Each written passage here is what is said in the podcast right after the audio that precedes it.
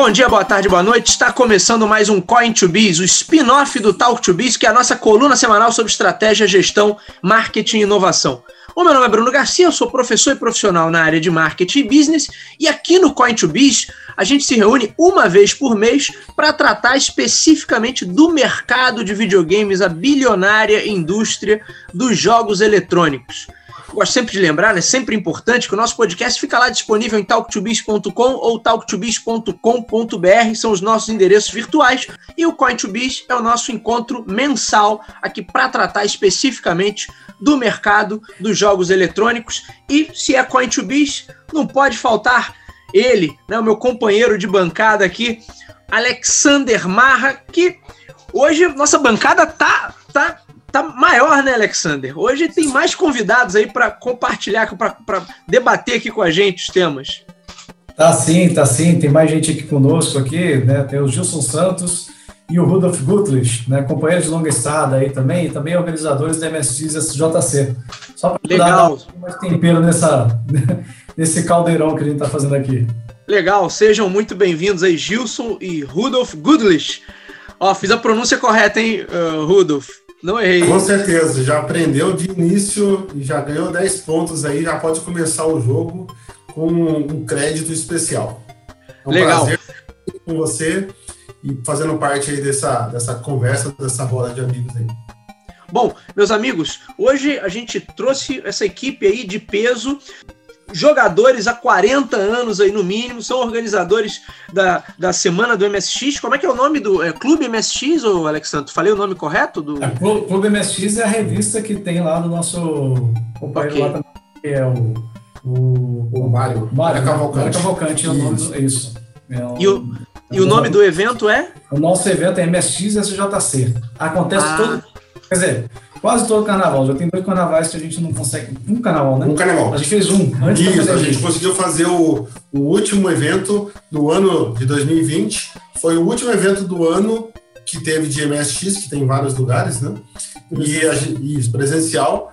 Foi um evento que fechou aí. Depois disso entrou a pandemia forte, né? Então nós to, todos os outros eventos foram cancelados aí, exceto os virtuais.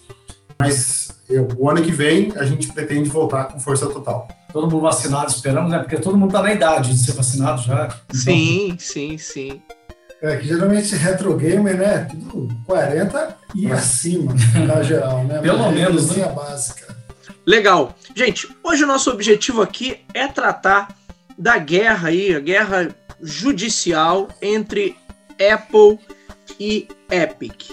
A grande disputa, para quem não está acompanhando, diz respeito ao sucesso da Epic Games dentro do mercado e especificamente dentro do, do ecossistema da Apple, onde existem regras ali para qualquer tipo de comercialização, para qualquer tipo de movimentação financeira. E aí, obviamente, a, a Apple, alguns meses atrás, proibiu né, que vendas acontecessem dentro do jogo da Epic, dentro dos ambientes da Epic. E a empresa, por não concordar com isso, acabou tirando o seu, o seu jogo, Fortnite, que é o Fortnite, jogo. Isso mesmo. O jogo está fazendo um sucesso estrondoso. A Epic, depois eu vou trazer os números aqui. A Epic está uma empresa super valiosa no mercado, está tá faturando horrores. E aí isso virou uma disputa de gigantes que, na nossa visão aqui, tem condições, tem força suficiente para redefinir alguns rumos dentro dessa indústria. No caso, se a justiça considerar, o julgamento já terminou, mas o veredito ainda não saiu, a gente ainda não tem uma data para divulgação desse veredito. Os analistas, os analistas que estão acompanhando mais de perto o processo, dizem que é meio a meio, as chances de penderem favoravelmente para um lado ou para o outro, mas a verdade é que se a justiça eventualmente der ganho de causa para a Epic e considerar que dentro ali do ecossistema Apple é possível sim que outras empresas façam suas transações e a Apple não tem direito de monopolizar é, essas transações, pelo menos do ponto de vista financeiro, embora a gente saiba que é mais, vai além do, do controle financeiro, não é só isso, uh, isso pode de fato redefinir uh, alguns rumos do mercado. A gente estava conversando aqui nos bastidores que essa, essa batalha poderia facilmente ser comparada lá nos anos 80 a Atari contra a Activision. Contra a Activision, né? É, eu tenho uma é. opinião própria sobre isso daí, né? Por exemplo, cara, o mercado não existia. Quem criou o mercado, a princípio, foi a Apple. Depois veio o Android, né, com o Google e, fez um paralelo desse mercado. É, e aí você tem o seguinte, você está disputando com a empresa que criou aquele mercado que não existia, o direito de explorar o mercado que ela fez. Não sei se vocês concordam com isso, mas assim, é meio estranho o negócio assim, né? Eu tenho uma, uma opinião um pouco divergente com isso, porque eu, eu como desenvolvedor de software, é, todos aqui, né, o, principalmente o Alex também está muito nessa área, né? Mas nós temos muitas limitações relacionadas à Apple para desenvolver. Então, quando a gente vai desenvolver e ficar preso, a gente tem que ter um macOS, um, um equipamento Mac para poder trabalhar, estar no macOS, utilizar a plataforma da Mac para desenvolver para o iPhone. Por quê? A, a Apple ela não permite que outras empresas tenham o mesmo sistema operacional. Então, ela fica isolada e o seu cliente fica preso a ela. Tudo depende dela, tudo depende da permissão dela. Então, você, ao meu ver, né, você está capando o usuário o direito de utilizar de mais alternativas. Assim como você tem a Google, que permite que qualquer fabricante instale o, seu, o, seu, o sistema dela. Então, com isso, eu tenho a visão de que, realmente, é um mercado que ela criou, sim, só que ela pode estar dando um tiro no pé, ela se garante, mais ou menos, no, no seu portfólio e no seu, no seu know-how de ter um sistema exclusivo né? E com isso, ela pode proibir os seus usuários de terem alguns softwares que têm um sistema, ou seja, você obriga a empresa de softwares a ter esse contrato com, com a Apple, pagando para ela, para que você possa usar. O usuário acaba não conseguindo usufruir desse, desses softwares amplos, né? então a gente fica limitado. Mas eu vejo que as duas empresas têm um, um ponto, né? E é óbvio que a Epic quer ganhar sem dividir e a Apple quer ganhar de qualquer um e proibir coisas que fujam do controle dela. Então é, é bem controverso mesmo. E se vier a dar grande causa para a Epic, vai gerar um, uma legalidade jurídica né, que vai permitir, é um precedente, que vai permitir assim inúmeras empresas a terem um sistema de arrecadação fora da, da, da, do controle da Apple que ela não permite, né? E isso é um paralelo que pode gerar assim uma reviravolta muito grande na história do, do sistema dos sistemas móveis. Né? Eu acho que um acordo seria muito melhor deles firmarem e, e valorizaria muito mais as empresas Dentro, putz, eu estou colocando meu jogo lá, eu passo as minhas cobranças pela sua plataforma, mas você me paga um pouco mais de comissão. Ponto. Beleza. E aí certamente seria uma saída mais fácil, né? Mais amigável. Sim, mais, é, mais elegante, vamos dizer assim, do que a briga toda que está tendo agora, né? Sim. Mas, né, como o pessoal está falando lá que, que o cara da Apple falou que a Apple tem 78% de lucro. Como é que o cara sabe disso? Quais são os, os custos fixos que eles, que eles avaliaram da, da da, da empresa para ele falar, afirmar que ele tem 78% de lucro. Ele tem algum espião lá dentro que está passando essas informações? É, ele tem 78% da receita, né? É. Uhum. Mas o quanto que ele investiu para chegar nesse ponto. É, exatamente. Né, né, quanto que efetivamente ele gasta e quanto que é lucro efetivo, né? É, o mercado, não sei nem. Assim, é um mercado que não, tinha, não existia há, há, há pouco mais de 10 anos. Esse mercado é, O primeiro iPhone foi em 2007. É complexo, né? Assim, a gente está entrando numa briga de cachorro grande. A gente sabe que é uma briga de cachorro grande. Mas às vezes o resultado, o, o resultado do embate vai ser pior para a comunidade como um todo do que, o, do que assim, para a empresa. Porque a empresa ganhando, ela pode detonar todo o mercado que foi feito da, em cima da exclusividade. Porque Apple é como se fosse um. um e aí os fanboys da, da Apple, né, que, que gostam de, de, de Apple, né? É, vão, vão, Vai vão comprar uma briga aí com a galera agora, né, Sander? É, é o mercado é o mercado. Eu tô sentindo, que, você tá é, preparando um terreno aí que lá vem. É, é não, é, é, é, mercado, é mercado tipo, cara, cara que compra Lamborghini, compra Ferrari. É, é um carro. É o, carro vai levar para o preço da exclusividade, né? Você tem um, um status, né? Onde você vai, onde você viu, você vai pagar uns 11 mil, 12 mil reais um celular que você pode ter um celular que faz a mesma coisa por 1.500 reais. É, com a diferença que o, o sistema da Apple, ele tende a ser mais fluido porque ele é projetado para aquele hardware específico. A mesma então, coisa que eu falo é falar o telefone, tá, gente? é outra coisa. Exatamente.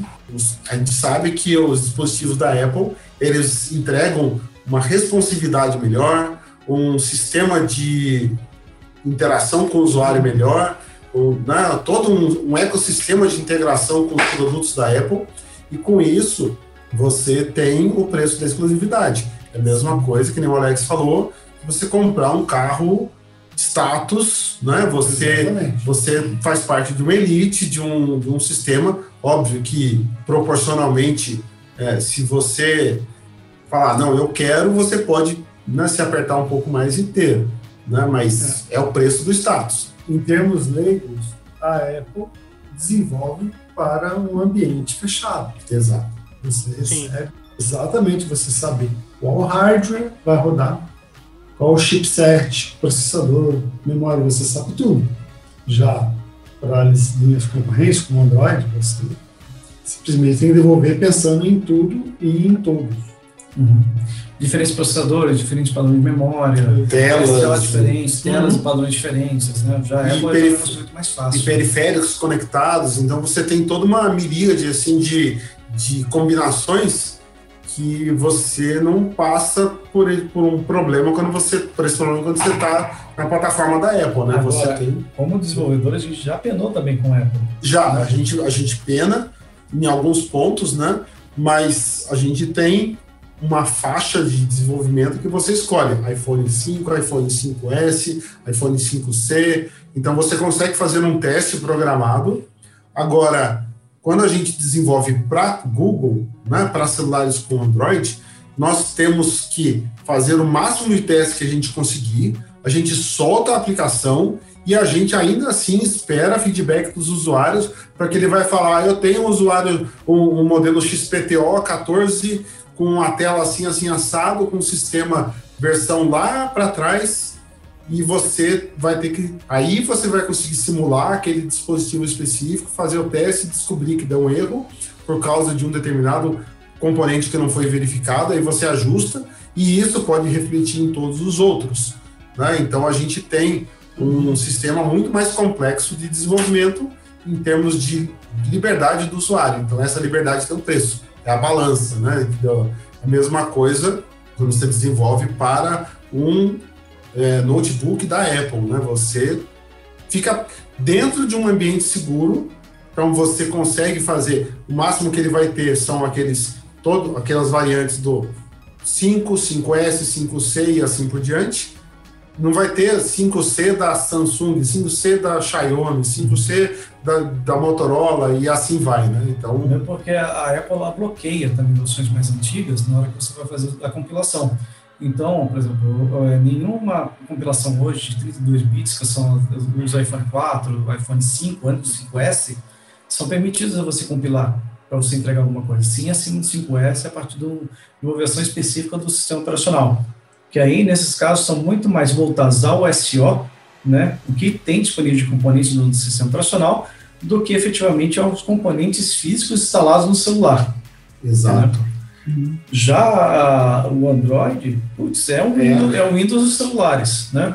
Sim, Você tem um celular que, que funciona até em torradeira. Exato. Né? Então, é, é, é, outra, é, outro nível de, de, É o preço que você paga né, pela abertura que você tem. Então, no, na Apple, né, você, quando você tem um celular, ele já te obriga, olha, você tem que atualizar já está disponível, já está baixada a atualização, simplesmente você tem que usar. É, você Porque, adia por um tempo, mas daqui a pouco ele te obriga a baixar de qualquer maneira. Exatamente, ele vai Exato. chegar e vai falar assim, ó, sinto muito, na verdade, além disso, sinto muito, né, assim, é um prazer de oferecer a você a nova versão. Exato.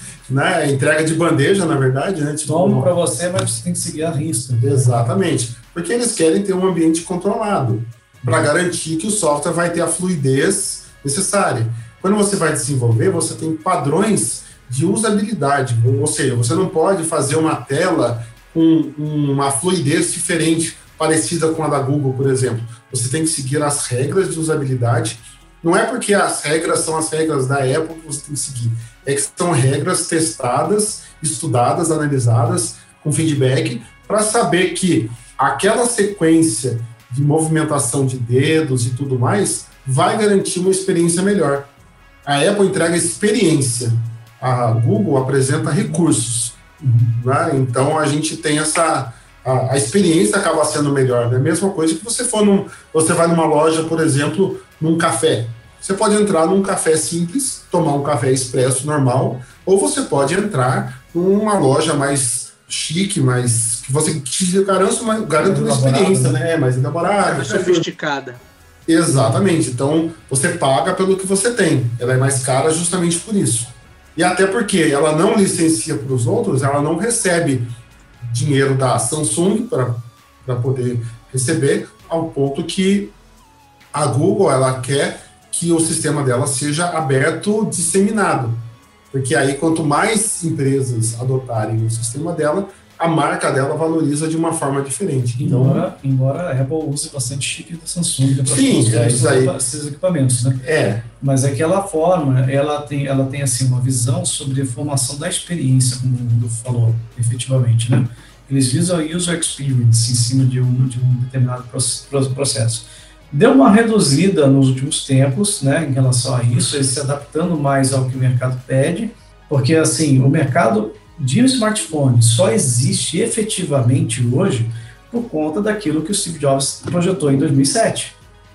Uhum. Isso é fato, não tem quem possa, possa tirar isso dele.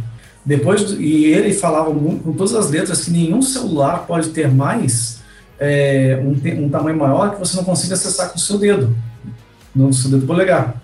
Né? Isso também ele colocou, ele colocou isso. Só que hoje você tem o iPhone que tem 6.1 polegadas, como os outros, né, os outros Android. Você tem telefones que tenham mais é, usabilidade, uma usabilidade menorzinha, né, que é o iPhone XR, né, Isso. Tem, um, tem, um, tem um tamanho menor.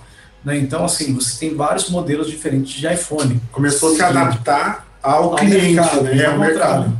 Mas é isso, é isso. É assim, então, essa briga que a Epic com a Apple está tendo agora, é, a Epic está querendo pegar um pouco do naco que a Apple construiu. Está certo que as taxas são mais, são mais abusivas ou mais altas em relação ao. Isso eu estou falando abusivo em relação ao que a Epic está falando, né? Mas são mais altas que o restante do mercado? Sim.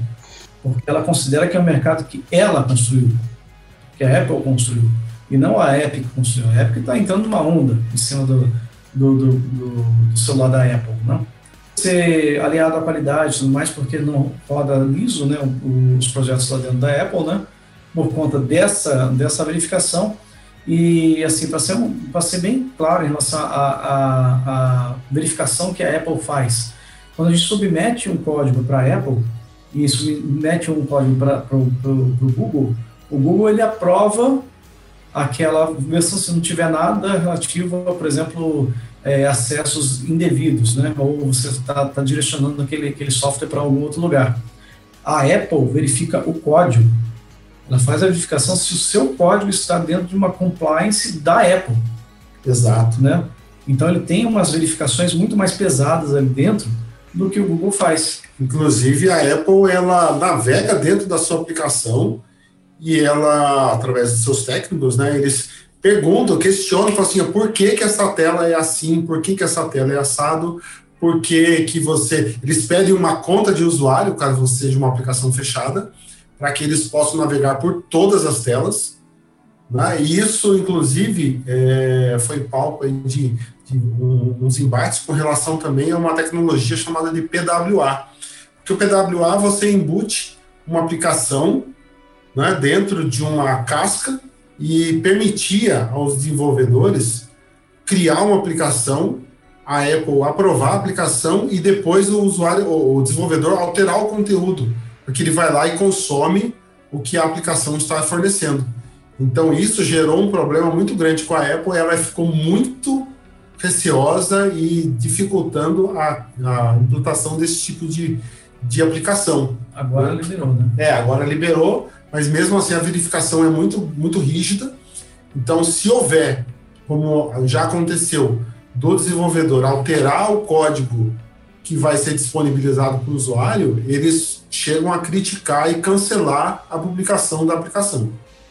Eu não trabalho com desenvolvimento, né? eu trabalho com marketing e a gente nota claramente assim que a aprovação de um app para Android é muito mais rápida e quando vai para o iOS você bota aí pelo menos 45 dias, no mínimo, até você ter a aprovação e tá, ter a publicação. É um, é um bom prazo. Né? É um bom prazo. É, não chega a 45 dias, mas é, com relação a, a, Google, por exemplo, no máximo, quando está em pico assim de, de entrada de aplicações, muita gente desenvolvendo um, um evento especial, por exemplo, Black Friday, que tem uma grande de, é, é uhum. evolução de aplicações sendo inseridas, ela é mesmo assim, ela fica lenta, mas fica muito mais rápido do que a Apple. A Apple tem um processo extremamente rígido. A Apple preza justamente por isso.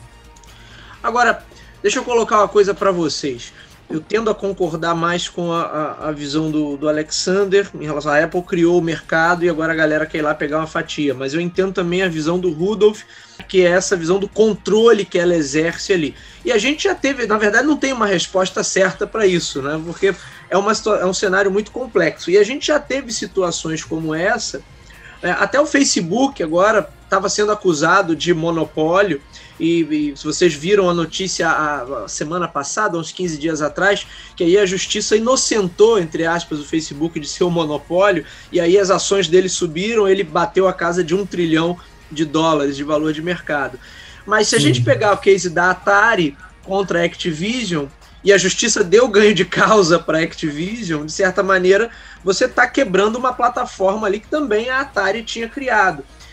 E olha que loucura, eu estava pensando aqui enquanto vocês estavam falando, que se a gente entrar é, numa de, olha, uma plataforma criada, ela vira um mercado em si, significa que, por exemplo, um, se eu vendo dentro do iFood, eu também poderia questionar as taxas do iFood. O iFood, exato, não sei se vocês já conheceram alguém é, que trabalha eu, particularmente, hoje estou prestando serviço para uma empresa que, que é delivery e a, eles têm um ódio mortal do iFood, assim, porque o iFood impõe uma série de condições e uma série de restrições né, que cai basicamente no mesmo problema, né? A plataforma, e eu tô dentro dessa plataforma, mas se essa plataforma domina, sei lá, 99% de um determinado mercado, é só a plataforma ou ela é o próprio mercado? Ah, você é uma pode, loucura, né? É, você pode criar alguma coisa que, que faça competição com essas plataformas. Mas como é que você vai criar uma coisa que faça competição com essas plataformas sem ter o investimento que elas tiveram até aquele momento e fazer um cálculo de retorno, return of investment, né, o ROI, que você teve em relação àquilo.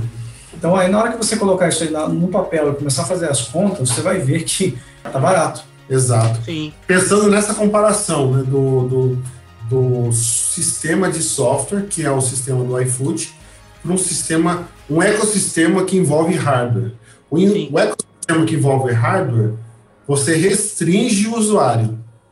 Então, o usuário ele fica refém do que a, a empresa detentora do, dos direitos permite. Então, se a Apple não permitir, o usuário de iFood, de, de, do iPhone não vai poder usar o Fortnite. Agora, no caso do iFood, ele é um software. Um software, teoricamente e tecnicamente, é possível para qualquer desenvolvedor desenvolver uma plataforma. Não, eu vou desenvolver uma plataforma, eu tive uma ideia aqui, eu vou fazer uma plataforma com que nem o iFood, assim como existem outras, né? Existem Uber Eats e outras plataformas, tem Rappi, Zé Delivery. E Zé Delivery e assim por diante, que concorrem com isso. Então, Uh, o mesmo caso, por exemplo, do Mercado Livre. O pessoal fala, não, o Mercado Livre é abusivo. Aí veio o Shopee. Agora o pessoal está reclamando que o Shopee está caro. Sim. É. Aí o que acontece? Bem, você não está contente? Você pode chegar lá, ou você contrata um desenvolvedor, se você acha que está que, que tá muito caro, e mantenha todo o sistema, ou você vai desenvolver por si mesmo e pagar a sua Amazon para manter o seu sistema funcionando, ou a Google para manter o sistema funcionando, você tem que ter toda a estrutura. Então, e projetar pelo menos 24 meses para você ter algum retorno a partir disso daí. Então é um empreendimento. Eu posso chegar e abrir uma hamburgueria agora? Posso, não tem ninguém que me impeça. Vai depender do meu, meu investimento. Para meu investimento, vai valer a pena? Então a concorrência no caso do iFood é a mesma. Eu posso criar, eu posso chegar, tipo, não, vou dedicar é, seis meses aí para desenvolver uma plataforma que vai derrubar o iFood, Mercado Livre, coisa do E aí, tipo. aí você vê o seguinte: você vê isso daí, é a mesma coisa que o pessoal que não adotou, não, até hoje não adotou ainda a venda por, por cartão de crédito ou por débito, usando a maquininha. Só aceita dinheiro. Tá? Eles acham que vai mais vantagem você aceitar dinheiro. Já o jogo está virando. Eu não ando mais com dinheiro na carteira. De verdade, só ando com cartão. Também não. Então, e aí você chega no local, você só vai. É ruim quando for um pneu, né? Porque aí é, então, achar um borracheiro que aceite cartão é difícil. Eu, eu, eu, fiz a viagem de férias agora e foi isso. Eu falei assim: deixa eu parar num banco 24 horas, sacar um pouco de dinheiro, porque se acontece um imprevisto, lascou. Uhum, exatamente. Esse é, é, um ponto. Assim, alguns não aceitam ainda né, o meio, de eletrônico de pagamento, tá? porque por vários motivos, ou porque a taxa está cara, porque o governo está monitorando a gente. Fih, o governo está monitorando a gente o tempo inteiro. De qualquer coisa que a gente faça, você está com dinheirinho no banco, já está sabendo lá. Né? Só não vai ser declarado em autos por conta de sigilo fiscal, né, que é direito da pessoa, mas ele sabe o quanto você, você, você transacionou, ele sabe quanto dinheiro você tem. É uma coisa, até falei já para o Rudolf aqui, que é um, um, daqui a alguns anos, dinheiro vivo na mão vai ser contravenção. Né? vai ser para é escapar é do, do, da receita. É, você, não vai, você não vai poder escapar. Já é, né? É, dependendo do caso, é. normalmente o cara tem muito dinheiro na mão é porque está escapando do fisco. Exato. Exato. Exato. Então, é uma tendência. Vem aí o Real Digital, vocês já viram, já viram essa notícia aí também. Isso é uma outra notícia para futurologia, como a gente já fez alguns, alguns comentários de futurologia aí. Né? Verdade. Mas é mais ou menos nessa linha. Ou seja, tem um mercado que foi criado, o pessoal se adaptando a esse mercado e construindo para esse mercado. Os pequenos vão aceitar o mercado que tem, porque é a plataforma que tem, do jeito que precisa ser feito. Né? Quem somos nós para bater de frente com a Apple, que vale, vale um, mais de um trilhão e meio hoje, né? Isso. De dólares, não é isso? É, eu estava olhando aqui, a Epic, que eu citei mais cedo, ela está avaliada hoje em 17 bilhões, me parece, de dólares. E toda essa briga também ajudou a dar uma valorizada ainda maior na empresa. E se ela tiver ganho de causa, aí as ações vão, vão disparar com toda certeza. Se eu não me engano, esse valor é apenas um bilhão acima do valor que foi pago pelo WhatsApp, né? Não lembro de cabeça o valor do WhatsApp, mas eu lembro assim que foi um valor absurdo também. Foi, eu acho que foram 16 é, bilhões. É, para uma empresa que na época acho que tinha, sei lá, 20 ou 30 funcionários. Eu... O Zuckerberg é muito burro, né? Baixou de graça o WhatsApp, porque ele pagou 16 bilhões. é, mas, mas, mas ele já estava lá de trás, né, já pensando nessa questão de plataforma. Sim, olha, Exato. Meus alunos são, são testemunhas, porque eu sempre falei isso, cara, o Facebook ele quer ser uma empresa de telecomunicação. E ele está chegando lá. Você vê que a gente já faz Sim. ligação pelo WhatsApp com muita tranquilidade, dependendo de onde você estiver, funciona melhor do que a sua linha telefônica. Sabe? Isso é verdade. Exato. Deixa eu trazer aqui algumas brigas que a gente já teve nesse sentido. A gente falou aqui mais cedo da Atari versus a Activision, e aí a Activision ganhou. Isso de fato abriu um, uma porteira aí para uh, para toda essa indústria de third, third parties que a gente tem hoje. Mas se a gente olhar não só para o mercado de games, no mercado de games também teve, teve Nintendo versus a Game Genie, né? teve a Sega contra a Electronic Arts, que a Electronic Arts até criou um um sistema lá próprio para desenvolver jogos para o Mega Drive sem passar pela Sega. Uh, não sei se vocês lembram de mais cases assim, mas a própria uh, Microsoft, quando foi acusada ali de monopólio, lembra daquela coisa de, de trazer o Internet Explorer embutido dentro do Windows? Contra a Netscape. Na, na Europa, né? Uhum. Eu tenho um caso interessante que, inclusive, envolve Conta a própria. Que, que no Brasil foi feito o único clone do Mac 512 do mundo. Então, a, gente, a gente foi o que a gente citou no outro episódio, Sander. Lembra que o Lira, o avô dele, tinha um clone, um clone brasileiro? Eles pegaram aquele modelo que tem o, o, monitor embutido e eles reproduziram fielmente todos os componentes colocar no mesmo sistema operacional, funciona igualzinho. E a Apple veio com uma pressão muito grande no governo, que não foi nem direto na Unitron, falou assim, ó, chegou, chegou no governo e falou assim, olha, ou vocês cortam isso, cortam isso né, ou a gente vai ter um embargo comercial no, no Brasil né? No caso foi das laranjas, se não me engano, né? Do, que a gente exportava muito laranja. Das, das maçãs mesmo, né? Laranja. É. Eles mudaram querendo... a fruta só para não dar problema, Alexandre. Exato, já que vocês estão querendo usurpar a nossa maçã, a gente usurpa a sua laranja. Então, esse foi um caso muito curioso. Na época de reserva de mercado, né? Exato, Brasil, Brasil. Essa época gera um case muito grande na parte de marketing aí, né? Do, dos clones, a gente estava comentando ontem, uh, eu estava no Rio de Janeiro comentando com outros amigos também da, da MSX, sobre a Spectrum, a linha Spectrum, o, a microdigital no Brasil, ela pegou e clonou um circuito integrado dentro dela que fazia todo o processamento. Ela, ela analisou todos, o, todos os comportamentos desse circuito integrado e reproduziu um igual, e não existe outro no mundo tenha feito isso. Então, fizeram engenharia reversa para conseguir fazer o clone. Então, nessa época, a gente tinha uma criatividade muito grande, né, uma competência, inclusive técnica, muito grande para copiar. Né? A gente seria quase que uma, uma nova China. Nova China. é, talvez a ideia fosse essa, né? Só que em algum Exato. momento desandou. em algum momento não Exato. deu muito certo. Qual foi aquele Atari que tinha botão foi... de pause? Hein, o...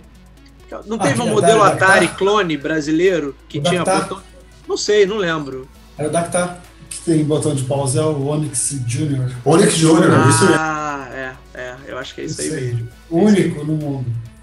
É, tem, sempre teve muita criatividade, né? Mas né? De repente vocês vão até ter essa informação aí, porque naquela época, qual foi o primeiro videogame de primeira linha, assim, a ter botão de pause, sei lá, Nintendinho, possivelmente, ou aquele Sega Mark III lá, o japonês. Acho que era o Sega Mark III, né? É o Sega Mark III, isso legal disso aí. É, então o, Sega Mark III. O nosso Atari Onix Junior talvez tenha sido o primeiro videogame do mundo a ter um botão de pause, já que não é era provável. comum. É provável na segunda geração. Olha aí, então uma crise de inovação. Júnior, que tinha um, um carinha de, de, de, vestido militar, né? Isso. Uhum. Até tinha as estrelinhas, né, do, é. general ali no, no console, era bem interessante mesmo. Aí você pegava no Atari. É. Brasil desenvolveu mais clone de Atari do que o Brasil. É, o Super Game da CCR. Exato. Né? Sim.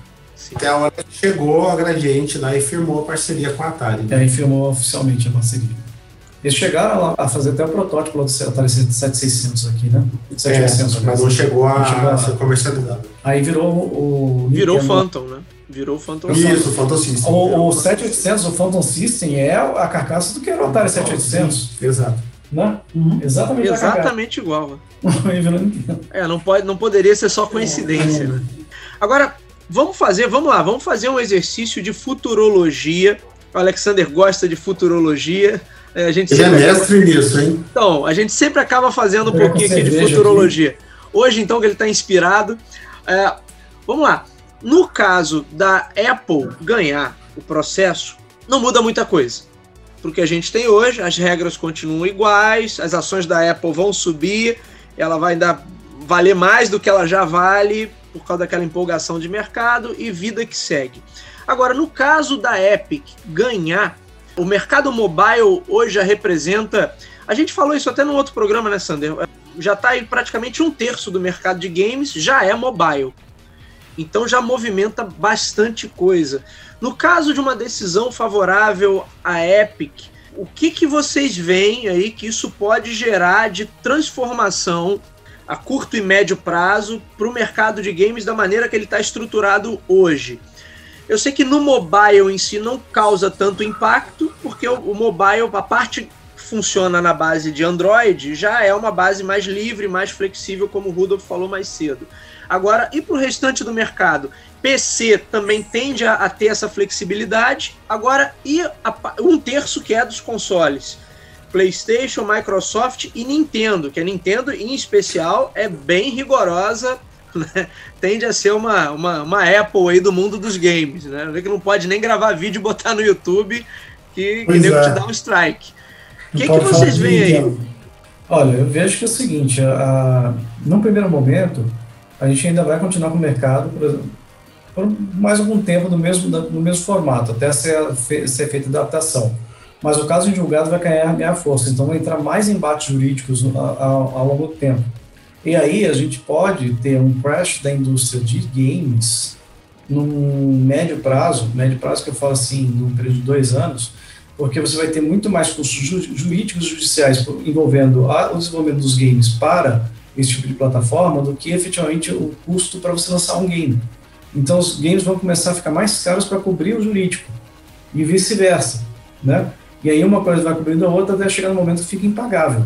É, esse ponto é um ponto interessante porque hoje a gente já percebe que o, o custo de um software, de um jogo, né, ficou bem mais bem mais caro do que há pouco tempo atrás. Então, você vê jogos que antes custavam, topo de linha custava 150, 200 reais, já está valendo 350, 400 uhum. reais, então já teve um, um funcionamento grande. Mas eu vejo é, da seguinte maneira: a Apple não é uma empresa que, que costuma ser assim, amadora a ponto de ser pega de, de calças curtas.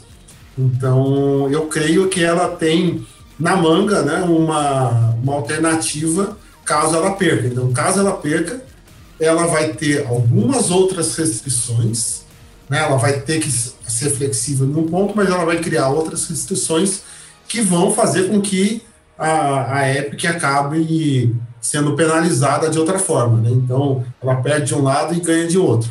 Então, nesse ponto, eu acho que ela vai ter um prejuízo inicial, claro, porque ela perdeu a ação, então isso o mercado gera aquela comoção, tudo, mas a, a marca dela é muito forte, ela vai manter isso com as outras estratégias que eu tenho certeza que ela tem debaixo da manga.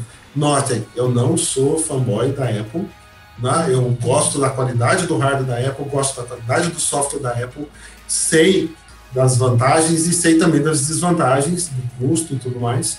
Eu sempre gostei dos produtos da Apple, mas para mim a relação custo-benefício ainda não bate.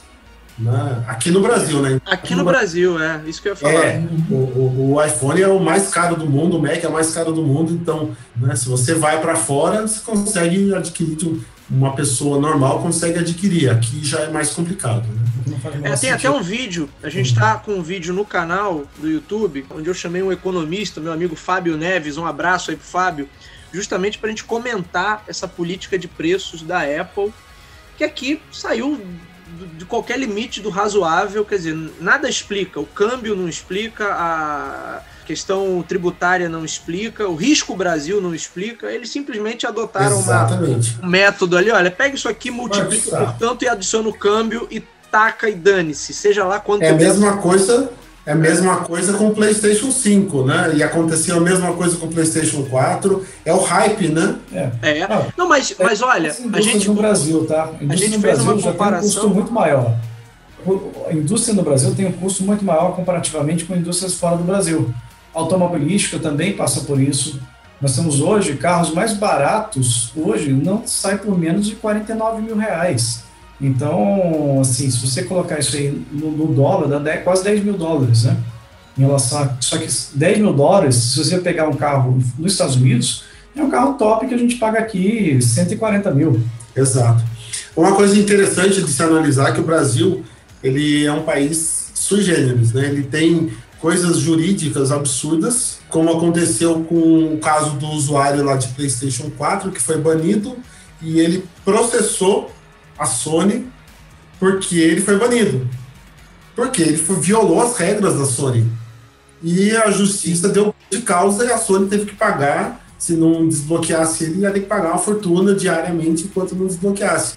Agora eu vou falar uma coisa para vocês. Na nossa época, a gente tinha falado assim: pô, você tem aí MSX? Tem. Então tô levando cartucho aí pra gente jogar. Ah, não tem MSX, tem aqui? Eu não sei nem como é que a gente coloca esse trem não, funcionar. É isso, é isso. Eu, eu, parto, eu parto da seguinte, da seguinte premissa. O usuário, ele como ah, quem dá o dinheiro para as empresas, ele tem o poder, uhum. tecnicamente, deveria ter.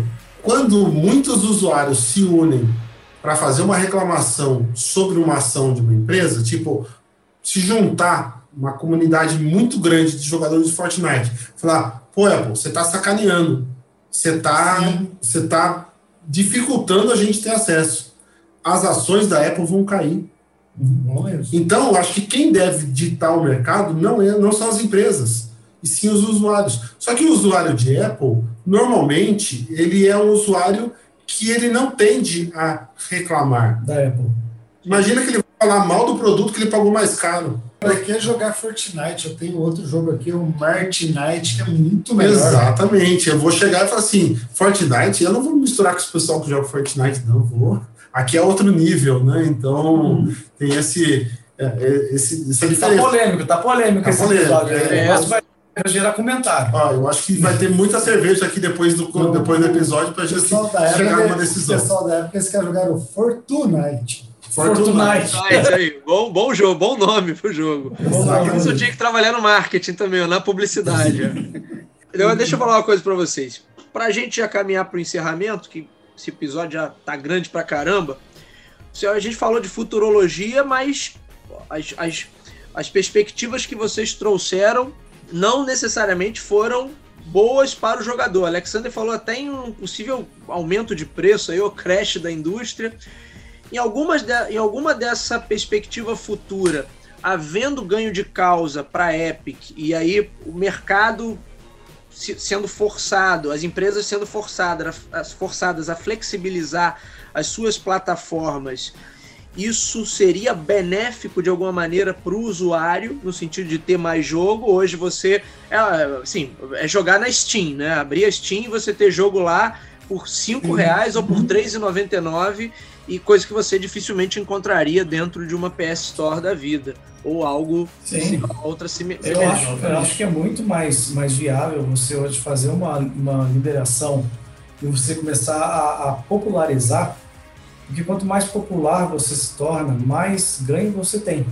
Lógico, existe um investimento de servidores que você precisa fazer para você ter uma, uma, uma, uma resposta adequada, né? Você precisa pensar na latência que isso vai ter quantidade de pessoas e transações que vão ter isso aí por segundo, quanto mais gente entre, né?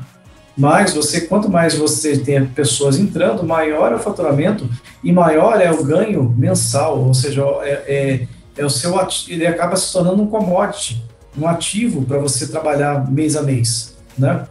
E com isso você ganha ganha muito no, no mercado futuro mercado de anos, não é só uma coisa que vai ganhar agora, nesse ano, que vai ser um, mercado que vai durar anos, né? Pelo menos até mudança de uma, praticamente uma geração. É, um, um ponto interessante, né, que a gente analisa custo como se o custo fosse o definidor do preço final, e a gente sabe que não é. O custo para produzir uma peça e outra pode ser o mesmo, só que uma peça vai custar três vezes o preço da outra. E porque nós temos aí status, temos muitas coisas envolvidas, né? Temos as ações da empresa, então às vezes, ah, que nem no caso, por exemplo, do Facebook, com WhatsApp. O WhatsApp ele é um produto gratuito, só que ele custou 16 bilhões de dólares com uma previsão futura. Bem, quando uma empresa gasta, né, investe 16 bilhões num produto, ela sabe que o retorno lá na frente tende a ser muito maior. Então ela está fazendo um investimento quando você tem, ah, por exemplo, a Epic ganhando, no caso dela, dela ganhar, e as coisas vão se ajustar, né? Que nem um líquido num, num recipiente. Você pode balançar, ele tende a se ajustar, a se equilibrar. Tudo depende da pressão de qual lado que está entrando. Exatamente. Então, se você fala assim, não, a Apple ganhou, tal, a, a Epic vai falar o quê? Vai falar assim, bem, vou sair da, do, do mercado da Apple qual é o prejuízo ou qual é o lucro dela se ela sair. Às vezes ela vai falar assim, tá bom, né? Fazer o quê? Eu perdi, mas eu ainda vou continuar ganhando dentro da minha fatia. Alguma coisa, né? Vai ganhar alguma coisa. Exatamente. Então esse mercado ele é extremamente complexo. Né? A gente sabe que tem todas essas variáveis de preço, ações, nome, é, a solidez de uma marca, né? Então a Apple foi lá e bateu firme e ganhou a marca vai ficar muito mais estável. Mas a Epic, ela é uma empresa que ela tem também a sua, a sua loja de jogos, ela tem a, a, toda a sua estrutura, né? Então ela tende a se a sofrer um pouco, mas ela vai se recuperar. Todas as empresas têm um plano B. Nenhuma empresa sobrevive se, se ela só tem plano A. Senhores, pô, muito bom o nosso papo. Esse episódio, não, a gente não tem como chegar a uma conclusão, porque, na verdade, os dois lados têm argumentos válidos e a gente tem que esperar de fato a decisão da justiça, para a justiça norte-americana, e aí veremos, acompanharemos aí as cenas dos próximos, próximos capítulos. capítulos. Se fosse uma coisa somente por business, ou então por lógica, seria mais fácil prever. Como a gente está falando de justiça e análise de leigos, né, e assim, não estou menosprezando a análise deles, tá? Mas é uma análise de leigos em relação a, a, a informações jurídicas que estão chegando para eles. É, impre, é, imprevisível. Não dá para você. Leigos, uma... você diz leigos em tecnologia, você quer dizer? Leigos em tecnologia. É, um, um, ponto interessante que nem sempre a justiça ela vai no mais correto. Por quê? Porque o mais correto, um exemplo bem prático, é zona azul de estacionamento dentro de uma cidade. Teoricamente, você está pagando para um, uma entidade tomar conta para você usar o espaço de estacionamento. Só que quando seu carro for roubado, eles não têm a responsabilidade sobre isso. E isso, juridicamente, seria simples. Não, eu estou pagando, então não tem que ter contrapartida. Só que, se eu dou ganho de causa para um usuário que perdeu o carro dentro disso aí, imagina a quantidade, a jurisprudência, a jurisprudência que seria aberta, você faliria todas as prefeituras de todas as cidades. Não, almoço grátis não existe. Então, você balanceia de acordo com o impacto que aquela decisão vai ter. Muito bom. Meus amigos, quero agradecer bom. ao meu amigo, meu irmão Alex Marra, e quero agradecer ao Gilson, ao Rudolf aí da MSX CJC pela participação. SJC, e, opa, desculpa, SJ, MSX SJC. São José dos Campos. São José dos Campos. Pô, eu eu acertei o mais difícil, que era o nome, e errei o, o, o nome da entidade, São José, a sigla da entidade. Gente, obrigado aí pelo, pelo, pelo bate-papo, obrigado por, pela, por essa gravação. Deixem aí suas considerações finais, se a galera quiser conhecer mais sobre a MSX SJC, onde é que ela encontra informações, tem a revista também. Fala aí um pouquinho para a galera conhecer o trabalho de vocês, por favor. Bem, MSXJC tem um site, msxjc.com.br, né, que falou sobre o último, penúltimo encontro, na verdade, já está defasado. Está defasado. Está defasado esse site, a gente Sim. tem que fazer, e é um projeto nosso de criar alguma coisa um pouco mais é, periódica. É, só que esse projeto é aquele negócio que vai acontecer. É projeto. Ah, já faz o podcast, ó, já faz o podcast. É, Agora então, o, o Gilson e o Rudolf já sabem como é que é, já gostaram de participar, aí, ó, já monta um podcast. Gostamos mesmo, já, já, já, empolgou bastante é. de participar. Nós agrade... Eu agradeço, sim, o Gilson também vai falar, mas eu agradeço muito aí pela oportunidade de estar aqui com você. Um, um momento, assim, muito criativo, muito rico em termos de debate, né? Apesar do nosso foco principal seja desenvolvimento, né, desenvolvimento de software, mas é, a gente tem esse, esse a gente é, é, como se fosse um espectador ansioso pelas respostas aí, o que vai acontecer no, nesse período aí da, dessa decisão. Mas foi muito bom, né? E com certeza, como você falou, é um incentivo para a gente criar o nosso podcast também.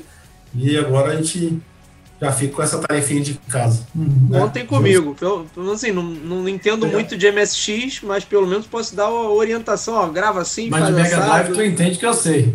É, legal. Foi bem legal. Obrigado por ter cedido aí o espaço aí pra gente poder falar um pouquinho, opinar. Até um assunto um pouco diferente da nossa alçada. A gente costuma falar muito do retro, né? Uhum. Falar de um joguinho, pô, Fortnite é coisa de, de Coisa de adolescente, né? Coisa de molecada, né, cara? A gente... Coisa de molecada. Eu, eu vou te falar, ó, Gilson, de coração, ah. pra mim jogar no celular não é nem aquilo ali, não é nem jogo de videogame, cara. É uma outra experiência. Pô, a gente, a eu nem considero isso uma experiência válida é, de videogame. O pessoal fala muito, o pessoal fala muito do jogo Nutella, jogo no raiz, assim. Eu falo, é. gente, gamer, gamer é aquele, é aquele que se diverte. Exato. Não importa é a plataforma você joga. Então é assim. O que ele quer é se divertir. Então a frustração vem, ah, eu vou jogar na plataforma X, pô, eu chamo um amiguinho, não funciona na plataforma Y, aí ele vai. Então, quando, quando você vê que o jovenzinho vai pro Discord, ele já fala assim, pai, eu tô no Discord falando com o meu amiguinho, aí o Corão vem, cara, Discord, o que, que é isso? aí já começa aquela coisa, ah, não, a gente tá falando do jogo, a gente vai combinar uma jogatina hoje. E aí você fala, caramba. Aí você pensa o quanto que a integração, assim, a interação dos do jovens, é quanto é importante. Eles não se importam se você está jogando no emulador, se você está jogando no celular, eles querem jogar, eles querem se divertir. Na nossa época, ah, quando a gente queria jogar, a gente levava o computador da casa do outro lá, jogava Exato. na house, e quando tinha na house, é, ou, ou não. A gente ficava duas horas conectando os micros em rede. Uhum. Sim, eu já fiz isso. Outro. Era, era, era o que a gente comentava assim de falar, por que a gente fazia? Porque a gente gostava? Porque era legal? Não, gente, é porque triste ouvir, é porque não tinha a opção. Exato. É. Hoje tem muito Porque opção. fácil não era, né?